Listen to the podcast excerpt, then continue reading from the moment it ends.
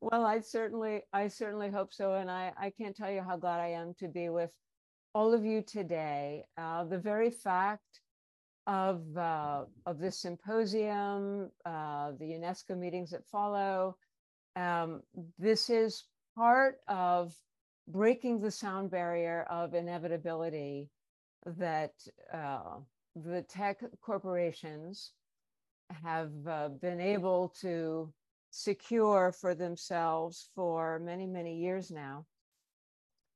And so uh, this the sense of excitement around this meeting uh, adds, I think, to the sense of, uh, of, of our being at an inflection point at a time when we can begin to make uh, shared, collective, global progress uh, on on the issues that we're that we're here to discuss. So let me um, let me go through some some reasoning here uh, about what exactly it is that we are up against and what might be some of the uh, ways of thinking about solutions, new directions, uh, a new frontier of this conversation uh, that I think it may be helpful to introduce at this juncture in the third decade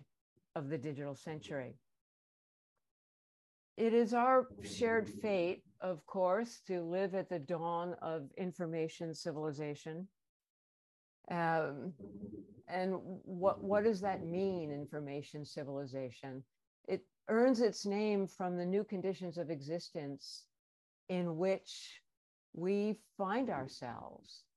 Uh, we're living at a time when uh, inclusion in the coordinates of the world's atlas requires that persons, and increasingly all that is animate and inanimate, are rendered as and mediated by digital information.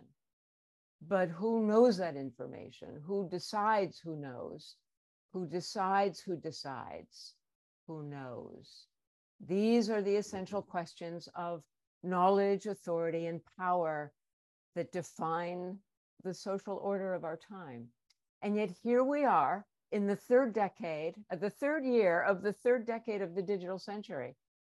And it's the surveillance capitalist giants and their ecosystems, Google, Meta, Microsoft, Amazon, Apple, that hold the answers to each of these questions, though we never elected their owners to govern.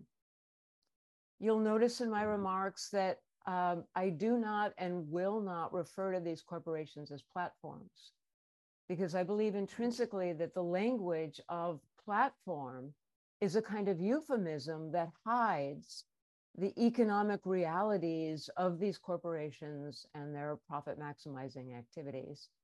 And it is those activities uh, that really are the source of the problems that we've defined and the obstacles to the principles that UNESCO would like to achieve. So, how did we get here? Just to go back a little bit uh, briefly to the beginning, surveillance capitalism is what happened when United States' democracy stood down from the emergence of the World Wide Web, democratic societies, beginning with the US, failed to construct a coherent political vision of a digital century that advances democratic values and principles and governance. All the way back to 1997, Clinton and Gore published their white paper on e commerce and the future of the internet. And their very first and most central principle was stated at the start and repeated throughout the private sector must lead. Government must get out of the way.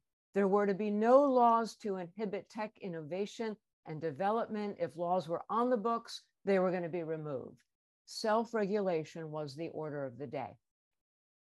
Just three years later, by the year 2000, a majority of the US Federal Trade Commission concluded that self regulation on the internet will not, cannot work. They saw the web bugs, they saw the cookies. they saw privacy already under relentless assault. And they submitted draft privacy legislation to the US Congress. Then came the trauma of 9 11, and the conversation was transformed. If the dots were to be connected, it was reasoned, they first had to be collected, all of them. Total information awareness was the new watchword. American lawmakers said it over and over again. What had begun as a US story quickly became a global story. Total information awareness, many governments, including most democratic governments, agreed. Bulk collection from the young internet companies was to be essential.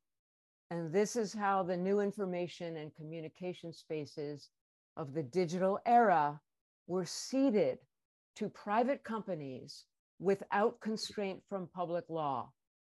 This abdication left a void where democracy should be, a void that was quickly filled and tenaciously defended by surveillance capitalism. It has become the dominant economic paradigm in only two decades.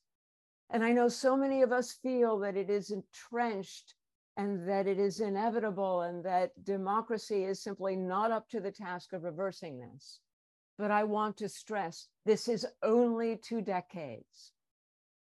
Powered by an amazing discovery, coupled with an extraordinarily brazen idea, both achieved at Google in the desperate search for revenue that was triggered by the dot com crash. The discovery was this with every connected action, users unknowingly leave a trail of highly predictive behavioral signals visible only to the machines. The breakthrough idea mm. was this those signals of private human experience could be secretly extracted, aggregated, and analyzed, free raw material for predictions of future behavior. Most significantly, such predictions could be sold in bulk, traded as mm-hmm. commodities like barrels of oil or tons of wheat. The new economic mm-hmm. imperatives would flow from this revolutionary purpose, and I'll name just three. First, the imperative of scale and speed. Bulk predictions require unimaginably vast and fast data flows. This means information systems must be blind by design, engineered to maximize the scale and speed of human signals communication and processing, but unable to judge the meaning, the quality, or the truthfulness of the information that flows through them. Blindness by design affords every purveyor of corrupt information instant access to the global information bloodstream without notice, constraint, or remedy. As Google's first CEO, Eric Schmidt, would later reflect, quote, there is a line we really cannot cross. It is very difficult for us to understand truth. And mind you, this from a company whose mission has been to organize and make accessible the world's information. More recently, a leaked memo from Facebook privacy engineers reveals a growing sense of panic over the fundamental mismatch between the company's blind by design systems and the changing expectations of lawmakers, the public, all of us. The engineers compare their data flows to a bottle of ink poured into a lake. And they ask the question, quote, how do you put that ink back in the bottle? And their answer is simply, you cannot. It cannot be identified, nor can it be put back in the bottle. At least not with the systems that currently dominate our information spaces. A second imperative is engagement. Instead of truth and integrity, content is ev evaluated for its stickiness, its ability to engage user interaction, thus producing more behavioral signals to extract better predictions, more revenue. This has been understood internally for a long time. Those of us who study it have understood this. Uh, and of course, now we have a raft of independent researchers who have demonstrated, and the public is now becoming aware that corrupt information, that means extreme, controversial, violent, hateful, grotesque, draws the highest level of engagement. The result is an mm. economics in which corrupt information mm. is positively correlated with revenues and therefore enjoys greater privileges of algorithmic amplification. A third imperative is surveillance, which affords mm-hmm. necessary secrecy, camouflage, and indecipherability. Common sense suggests mm-hmm. that when you take something from a person without their knowledge and use it for your own advantage, it is theft. Any 10 year old will tell you this. From the start, mm-hmm. however, Google's leaders understood that the massive scale extraction of human data had to be secret. They imagined disastrous consequences if people were allowed to understand how the company was exploiting their personal information. And that users didn't know they were even leaking such information, let alone did they intend to share it. The leaders feared that users would reject Google services and seek alternatives, and that lawmakers would respond with comprehensive privacy laws. But in the shadows, Google and their successors were free to execute the massive scale theft of human data that would become the origin story of a new digital economy surveillance capitalism.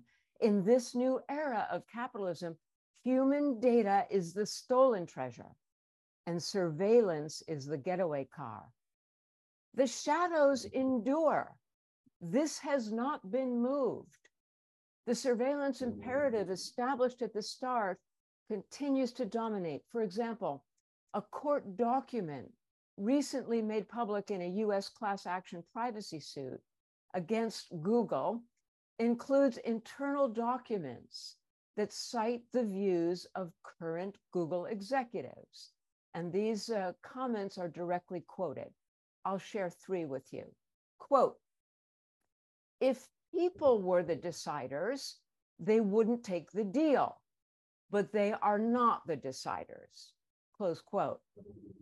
A second comment, quote, users don't understand what is going on, close quote. And finally, quote, won't it creep people out to know how much we are paying attention? Close quote. The public ignorance afforded by surveillance operations has been critical to sustaining surveillance capitalism as a generally law free zone where its economic operations have not been fundamentally challenged in two decades. The click through rate, as everybody knows, became surveillance capitalism's first blockbuster prediction product. The fledgling online ad industry was the first to become dependent on Google's machines quickly turning the struggling startup into a powerhouse of profit. But the surveillance economics born at Google quickly traveled. First to Facebook, yes. The rest of the tech sector, yes. But the revenues produced in these prediction markets reset the investment paradigm more generally. It is now difficult for almost any business in any sector to resist the capital and the profits that flow from this foundational economic operation, the secret massive scale extraction of human data for prediction. Surveillance economics now travel far from Silicon Valley as they dominate every sector. I won't enumerate all of them, but there is hardly an exception. Whether we're talking about key sources of global uh, of global profit in, and um, and uh, productivity in education and in healthcare, whether we're talking about finance or real estate, retail, insurance, literally every sector, uh, the uh, production of automobiles, white goods, consumer electronics, surveillance capitalism's fledgling startups on the back of this huge migration across sectors have transformed into a global institutional order, now intermediating virtually all human engagement with digital architectures. Critical to this success has been the absence of effective laws to challenge the commodification of the human and the secret operations upon which it depends. This is how the democracies forfeited the critical first decades of the digital century and deprived an increasingly connected global community, not only those societies that we name as democracies, but everyone on earth who is connected to these architectures has been deprived a clear path to a digital future free from these forces and with the distinct possibility of pursuing a democratic path into the digital century. The forfeit was all the more consequential in the global context, of course, because it was China that really proceeded in, in almost a diametrically opposite uh, way. Uh, since at least 2010, we know the Chinese have aggressively developed and designed digital technologies to advance their form of authoritarian governments, institutionalizing policies and practices that have become central to both domestic and foreign policies. So instead, the democratic forfeit abandoned all individuals and every society to new forms of digitally mediated violence. These new species of violence are not sui generis. They are the product of economic imperatives. They are linked in a multi decade process of institutional development. Each creates the conditions for the next, each builds on what went before. For the sake of those economic imperatives that follow from the commodification of the human and its operations of massive scale extraction and its enrichment of the few over the many, we now endure new forms of violence shaped by these two decades of institutional development, uninterrupted. These include, and I will not mention comprehensively, but, uh, but uh, to touch on key themes. These include, first and foremost, the destruction of privacy, I know that we're concerned about privacy. We're still trying to protect privacy and so on. But I think it's important to recognize that privacy, even as we knew it as recently as the year 2000, simply no longer exists. A second form of violence is represented in the systematic decoupling of information from considerations of truth and integrity. And this, of course, has created the conditions for rampant, uncontrolled, and uncontrollable disinformation and defactualization, disfiguring politics, eroding social solidarity, and threatening life itself. It's important to, for all of us to take a moment just to remind ourselves and all of those listening that this notion of threatening life itself is not simply a form of rhetoric or melodrama. In this year, 2022, just a few months ago, the commissioner of the US Food and Drug Agency, Dr. Robert Califf, announced that, quote, misinformation had become the leading cause of death in America, with a disturbing effect on Americans' life expectancy, end quote. And finally, we see corporate concentrations of human data enabling surveillance capitalist leaders, these corporate leaders, to dominate the global market in artificial intelligence, producing incalculable opportunity costs for global society, such as those that you've been discussing. In parallel, a new axis of social inequality is measured by the growing gap between what I can know and what can be known about me. As we look across the scale of violence, we also see that knowledge is now able to convert itself into power as massive scale human data enables the remote actuation of individual and collective behavior through mechanisms known again euphemistically as targeting, meaning subliminal cues that shape, manipulate, and modify attitudes and behaviors to align with commercial and increasingly with political objectives. And now we see um, as, as we progress toward the most recent stages of institutional development, we're seeing increasingly from uh, these corporate leaders that their concentrations of data, knowledge, and power have produced unaccountable, complete control over critical information infrastructure. The surveillance capital's leaders have demonstrated quite recently their increasing willingness to leverage this control in their bid for not just economic dominance, but also political dominance.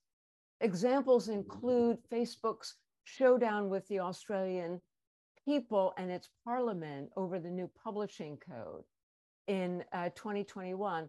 And in the EU, the Apple Google showdown with the European Commission and member states over the control of contact tracing and exposure notification mobile operations. Uh, this showdown, of course, which emerged in April 2020 uh, at the um, at the uh, early stages of the shock and uh, and spiraling death rates from the global pandemic. So where are we now? We are two decades into a global social experiment in the unregulated private control of the digital information and communication spaces that are mission critical to life, to social solidarity, to shared prosperity, and to the endurance of democracy in an information civilization. The evidence suggests that the surveillance capitalists have failed any reasonable test of responsible global stewardship in these spaces. And the abdication of these spaces to surveillance capitalism, which began as a US story, has become the meta crisis of every republic because it obstructs solutions to all other crises. No democracy can survive these conditions. Now, every democracy and every struggling to be democratic society, every aspirational democratic society now stumbles toward a future that its citizens did not and would not choose. An accidental dystopia owned and operated by private surveillance capital, but all too frequently underwritten by democratic acquiescence, collusion, and dependency. These are the conditions against which we must judge the next phases of regulation, of legislation, and of uh, institution building. The question is can we regulate our way through this meta crisis? For example, research just last year from the Irish Council for Civil Liberties revealed Google's transmission of real time bidding data to advertisers. Turns out in the United States, where the federal government has yet to pass basic privacy protections, the average person's online activity and location data are exposed in these real time bidding flows 747 times each day. In Europe, where data protection laws lead the world, where privacy leads the world, the average person is exposed 376 times a day. Does regulation make a difference? Yes, it does. But when it comes to the foundational economic operations of secret extraction, is regulation enough? Apparently, no, it is not. Consider the principles that UNESCO has articulated that platforms mm-hmm. respect human rights in content moderation and curation, that platforms use transparency, empower users, are accountable to relevant stakeholders, and conduct human rights due diligence. My friends, the sober, sober truth is that no one of these principles is compatible with the economic imperatives I have outlined. No one of these is compatible with the corporation's joint record of stewardship.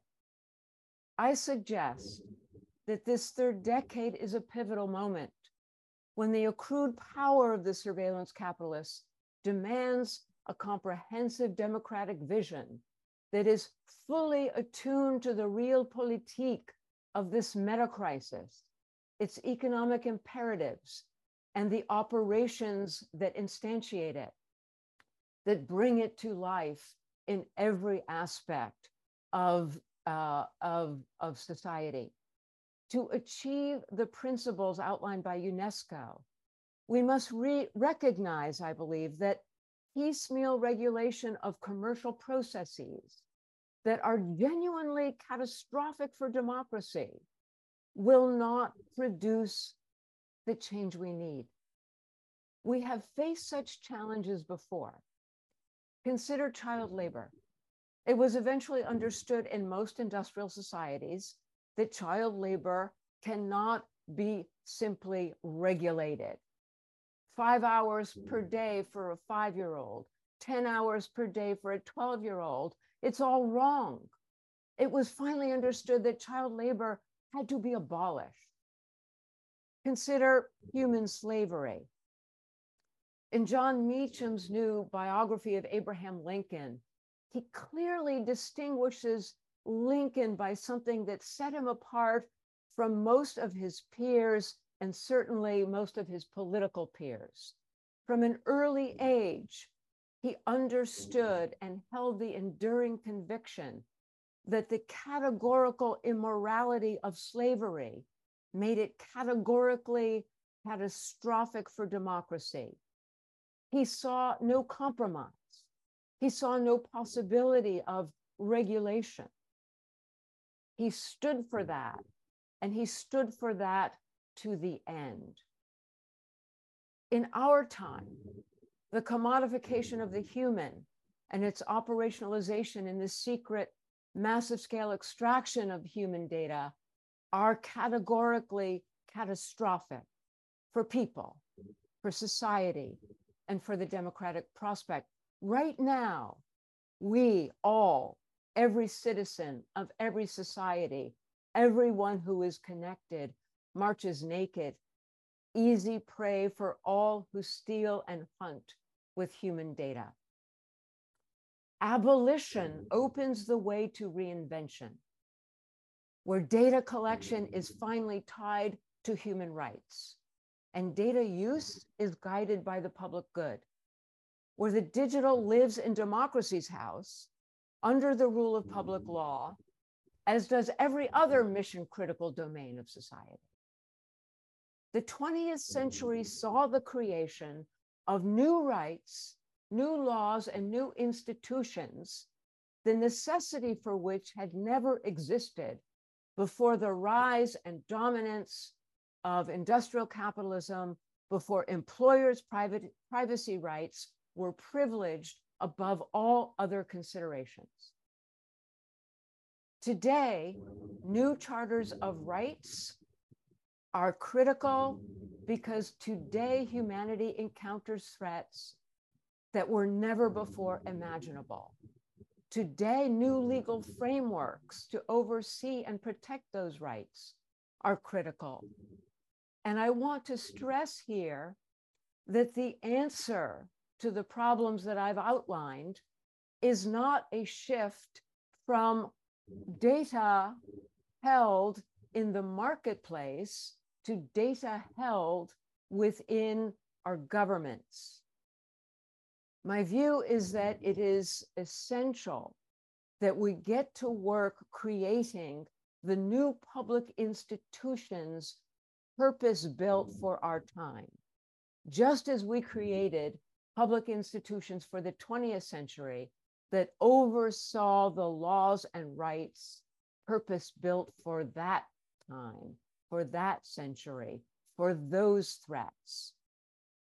Today, we need a new institutional domain, one that is created to bind now the digital and all of its expressions to bind the digital to the democratic prospect, to bind it finally to democratic values and principles. Institutions endure. Institutions endure under public law despite politics and partisanship. And that is the quality of institutional domain that is required from us today. We need to begin again in the spaces sold cheap only 20 years ago, sold cheap by Clinton and Gore, sold cheap again in 2001. We need to begin again and reclaim the void that we have left. Reclaim that void because now we know what we have lost, and now we know what is at stake. Democracy, they mm-hmm. say, is old. They say it's slow. They laugh at its messiness, its confusion. But democracy has strengths that are difficult to match. It inspires action. Just ask the people of Ukraine if you doubt me. And democracy alone retains the authority and power to make, impose, and enforce laws that advance the cause of democratic governance. It's not that the work of creating a digital and democratic century is impossible. It's that this work has only just begun. And with that, I hope we have time for um, a couple of questions uh, that allow us to, to pursue some of these themes. Thank you so very much. And thank you very much.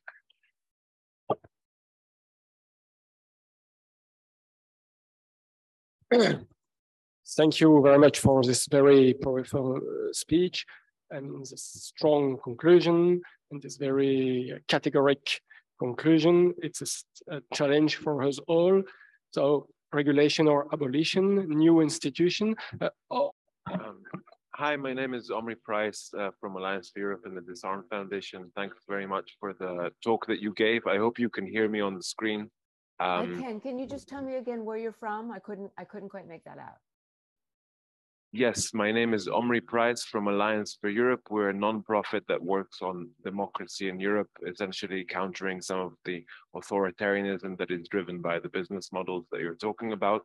And I think you uh, really talk a lot about uh, what the problem is, and your analysis is really crystal clear. And, and thank you very much for putting it out there in such powerful terms. Um, I would like to ask you to say more about the solution and what the solution looks like. Of course, there are things we can do in terms of um, countering disinformation in real time, strategic uh, communications, media literacy, things like that. It seems to me that what you're talking about is much more profound. You're talking about a different kind of capitalism, right? So, could you say something about um, what other business models would look like or what publicly funded perhaps um, digital infrastructure would look like. Because at the end of the day this will only make sense if there is a financial logic to it if the, if it pays for itself. And either the government does it or the private sector does it or it's a combination of the two. But someone needs to pay for scalable digital technology uh, and you're very, very focused in a, in, a, in a crystallized way on what the problem is, I would love to hear you talk a little bit more about the solution here. I think the solution begins um, with uh, what I think of as eliminating the surveillance dividend. In other words, you know, what I've described to you is a system where the financial incentives are so strong that it is difficult for other business models such as those you, you quickly mentioned and, and many other kinds of, of of economic models, whether they are through um, public ownership, through different forms of collectivities, uh, through uh, new uh, forms of of, uh, of of business with with different economics. Whatever the you know, there will be many of these from all these different modalities uh, that are really at this point, I would say, queued up, waiting for their chance to come on stream. Uh, but the financial incentives are all directed toward the surveillance dividend, which relies upon what I've said over and over again that secret massive scale collection of human data for uh, commodity prediction. So, um, so in my view, um, we have a very concrete goal here. Um, if you if you go back to the early stages of um, big tech's incursion, for example, into the music industry, big tech's incursion into the news industry, these early stages of what was again euphemized as disruption, as uh, creative destruction. Um, at, at, in those early stages, in, in the conversations in each of those industries, people talked about the fact that they're stealing from us. There was a sense that a kind of profound institutional theft was underway. And yet, there there are a lot of reasons. I I, I won't go into all the reasons because I'll, I'll I'll just be doubling down on diagnosis, which will frustrate you. But I, I think we all imagine the the various reasons that went into this from from rhetoric to a sense of technology's inevitability and the idea that you know this was the only way digital technology could work. Um, but for a variety of reasons, um, led by uh, our democratic governments uh, voluntary self-evisceration uh, at the hands of this uh, economic ideology that that prided mm. itself on economic self-regulation, market self-regulation, and so these uh, these forms of theft were never named as theft. Uh, no one no one stood up against them. The newspaper publishers did not stand up the way in retrospect they, they could have nor did the nor did the uh, music industry nor did any other industry that came later. And of course over a period of time uh, as industry after industry fell the sense of, uh, of really being able to carve a different path and get any assistance from democratic government that that sense faded. Uh, if if democratic governments could turn their back on the on the fourth estate and allow the news industry to be interrupted um, then you know where where was there going to be hope for uh, for other industries? So i i believe that it is time for this conversation. It's only been 20 years and in the in the scale of the entire century that awaits us is 20 years is still the beginning. If we think about, at least in my country in the 20th century, the critical rights and laws and institutions needed to balance the interests of democracy with industrial capitalism weren't even developed until the fourth decade of that century, most of them. So, uh, so this is where I start by taking aim at the financial incentives and uh, making that kind of um, that theft finally illegal. Uh, that's what I mean by abolition. And I believe when we when we start looking at abolition, what we will see is that uh, pulling out that uh, infrastructure, that's the foundation of all the layers of institutional development that have followed. We pull that out. We're sort of we're shutting down the origin story. And once we shut that down uh, all the rest of these capabilities are no longer going to be able to stand. The blind by design systems no longer have any meaning. Uh, the idea of the concentrations of data that lead to uh, information oligarchy uh, over uh, the production of knowledge and art, the whole global landscape of artificial intelligence. Without those uh, vast concentrations of human data, uh, none of that can stand. without the vast concentrations of data, the targeting capabilities fall away most of which have been shown to be illegitimate and illicit. The problem is they're not illegal. So, in my view, um, we're, we're now talking about, I used the word oligarchy a minute ago. We're not talking about an innovative uh, uh, sector of our economies that meets Schumpeter's actual standard of creating the kind of prosperity that lifts all boats. Uh, this is this is uh, information oligopoly that has shaded into societal oligarchy. Uh, this is not a sector now characterized by innovation and all of the all of the things we seek, and the data that exists, the massive global caches of data that exist, are not being put to work on the real problems of people and society and planet.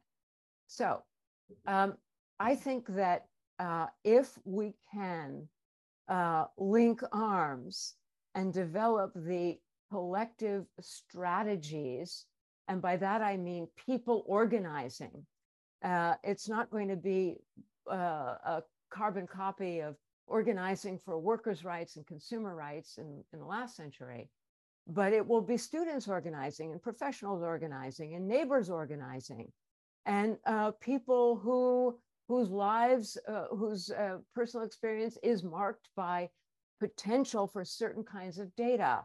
My, all the women in my family died of a specific cancer. I want to donate my biological data to those um, organizations who are actively researching to bring an end to such a cancer. These kinds of um, volunteer based uh, collectivities where the, the decision rights over what becomes data, with whom it is shared, and for what purpose, uh, are reintegrated as uh, human rights, as individual rights, and collective rights, and so forth. So, my perspective on this to uh, bring all this to an end, uh, we go after the financial incentives. The financial incentives immediately do two things when they are curbed. The first is that they uh, break apart the sources of power that surveillance, the surveillance capital, capitalist order now enjoys. And the second is that they immediately open the landscape for varieties of competitors, private sector, public sector, new kinds of collectivities, uh, to finally uh, bring data uh, to bear uh, on the real problems uh, that face humanity in this century. I know I haven't answered every single thing that I have to say about this, but I'm worried about time and getting another question in under our belts before. Thank you very much. So you have time for a last uh, question? I do. I hope you do. we certainly I'll stay, do. I'll stay as long as you like. Hello, Shoshana. Uh, this is uh, Matthias Dufour from uh, uh, The Most Important. Um, if you were at the place of the Secretary General of UNESCO with uh, both uh, high power and also the constraint brought about by your member states. What would you try to achieve? I think we're, we're at a place now where moving forward depends uh, on politics. And uh, here there are some things that I would advise uh, in this thought experiment um, that will probably be uncomfortable to hear. For example, the last 20 years have been characterized by multi stakeholder deliberations. Um, multi stakeholder deliberations have been shown to give the corporations uh, the largest voice at the table. And for 20 years, we have believed that the corporations would voluntarily alter the conditions that I've described to you. And this has not occurred. Uh, we increasingly understand, and I've tried to convey a little bit of this, that not only have they not altered, but we're increasingly understanding that they cannot alter. That there are things that are baked into their operations that cannot be altered through their institutional operations. That's why content moderation has become such a phenomenon. The only way they can make changes in what they produce is by going ex machina, by, by exiting the system, hiring people who are paid, despite the rhetoric, primarily um, uh, lowest possible uh, uh, wages uh, to do the most horrific work uh, with very little training and very little authority. And so um, we've got these pasted up human activities that are that are set forward as if they can actually make a dent in the scale and scope of the problems we face when of course any reasonable analysis would lead one to believe that they cannot make a dent. They are there performatively and people are suffer, suffering as a result of our buying into that that uh, uh, um, uh, content moderation theater, as it were, solution theater, as it were. So, um, so I think we have to take a very hard look at multi-stakeholder uh, decision making, and we have to um, admit to ourselves that there are not uh, shared interests in this terrain that I have described. Uh, there is adversarialism. In fact, in my latest work, I call this a death match between the two dominant institutional orders on Earth today, one being surveillance capitalism and the other being the democratic order. Um, and I and I and I privilege uh, democracy here because I regard it as the only uh, institutional order on Earth today that has uh, the wherewithal to take down, uh, to challenge these financial incentives and interrupt these foundations that are fundamentally illegitimate. So, politics now uh, is going to be required for us to achieve uh, the force in society that we need to mobilize lawmakers and move us forward. So by politics, I mean that the grassroots needs to be mobilized. By politics, I mean that citizens need to be mobilized. I mean that collectives and other ways that we are joined together in collectives, these need to be uh, instantiated and mobilized because we need to bring the people's voice, the public voice to bear. I am very confident about this, very optimistic about this, because having pored over every single piece of survey data going back to the early part of the 21st century, we today, and we have now for several years, at least for maybe five years, we have seen majorities of citizens in the United States, where our government has been most recalcitrant, in Europe, and I've just come back from South America, where I've seen uh, in Chile in particular, uh, very similar survey data, where we're seeing majorities of citizens in the 90th and 80th percentiles saying tech has too much power. We're afraid of it. We're terrified by it. We want laws to curb it. We want a different path forward. And people are looking to democracy, to our institutions, to our governments to break this path forward, to give us the opening.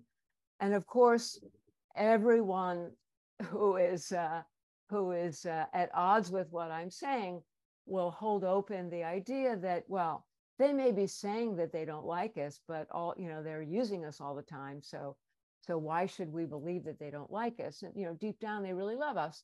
And of course, the point is that over these 20 years, uh, in the shadows, and as a result of the absence of law, uh, it has been possible to um, it has been possible to create a world of no escape, where there literally are no longer opportunities to move out of these channels into significant, meaningful alternatives without giving up all the fundamentals of social participation upon which our lives depend. So, politics means not multi stakeholder decision making. Politics means using our most respected international institutions to mobilize our publics in new ways, as individuals at the grassroots, as new collectivities for new institution building, and to bring these new mobilizations into an active modality so that our lawmakers feel the force at their backs. The only force they presently feel at their backs, the only people knocking on their doors all day are the lobbyists bought and paid for by the very institutional order that we seek to overcome, to neuter, to dispatch. And therefore, we need the, the force, the forces of democracy, citizens and their new organizations, their new collectivities, uh, driving this. This, of course, means civil society leading, along with democracy. It means that um, it means that we're uh, using the capabilities and the incredible talent in our in our um, uh, critical institutions such as you know be it UNESCO, the OECD, using these unique global capabilities and understanding of the democratic prospect and commitment to it uh, to move the dial uh, in this deeply political way. Wow. Thank you so much. Thank you so much. Yes, please. Um, hi, Shoshana. I'm Christophe yes. from the RadicalxChange. Really the last I could have. Yeah. Okay. I didn't expect to ask two questions. um, I am from the Radical, RadicalxChange uh, movement. I would like to ask one question with regard to data coalition uh, or data trusts. Do you think that they could be part of that uh, um, action from citizens and grassroots to legalize or enforce some um, negotiations and collective bargainings with uh, platforms to regain these rights and uh, um, privilege to opt in for the data use that they want? Well, I think that um, data coalitions and data collectivities have a um, uh, are a, are full of potential and have a um, and uh, the the the principles that have have given rise to these to these ideas of data collectivities, data coalitions, um, these are, are critical principles because we're getting back to uh, the roots in uh, linking uh, data production to human rights and to the roots of using data uh, for public good. Um, my concern, and this is this is of course a theme in, in most of what I what I've discussed this afternoon. My concern is that um, these entities on their own simply do not have the requisite power to confront the corporations on their own terms. The data, a, a data uh, collectivity uh, in concert with lawmakers, in concert with uh, the new institutions that we will be standing up uh, to protect uh, rights and laws purpose built for this century. Uh, in that context, uh, then I think it becomes a very exciting idea and a very meaningful idea because it gets us right down to the grassroots of uh, allowing people to decide what becomes data in the first instant. This is why data protection, you know, is not the right starting point because so much of what has become data, for example, uh, the continuous tracking of my location, uh, not all of it should be data in the first place. There are things that should never have become data that uh, we never would have disclosed if we had known it was going on and had had the choice. So we go back to this, this very basic level. What becomes data in the first place? Uh, how is it shared? With whom is it shared? For what purpose? How do we oversee that? How do we enforce it? How do we police it? Uh, and how do we make sure that it remains true to the principles that, that have been set, the democratic principles that have been set to, to oversee it? So um, I hope I've given you some kind of uh, answer uh, to your question. Uh, I guess the summary is sort of yes and no, but yes, under the right conditions. So thank you. Bravo. Bravo. Thank you very much for this outstanding, outstanding uh, exchange and uh, outstanding conclusion. Um, so I will give it to Matthias for some Oh, no, Last that- that- words? that- I think we, we, we are largely over time. And uh, we are so thankful to you, uh, Shoshana, for taking this long, long time. We didn't expect so much from you and it, it was so much worth it because you had the time to expand on, on, on your ideas and, and to uh, engage us. I think that the key word now, it was a, a real call to action that you send us and and uh, to, in our view, this um, symposium and, uh, and more globally, the, the UNESCO conference is just a start. Uh, just like for environment is the COP, uh, which is on an annual basis. Uh, we hope that UNESCO will keep moving. The guidance is just the beginning and, and, and uh, we need to keep pushing the needle. Thank you so much for, uh, uh, for inspiring us the way you do.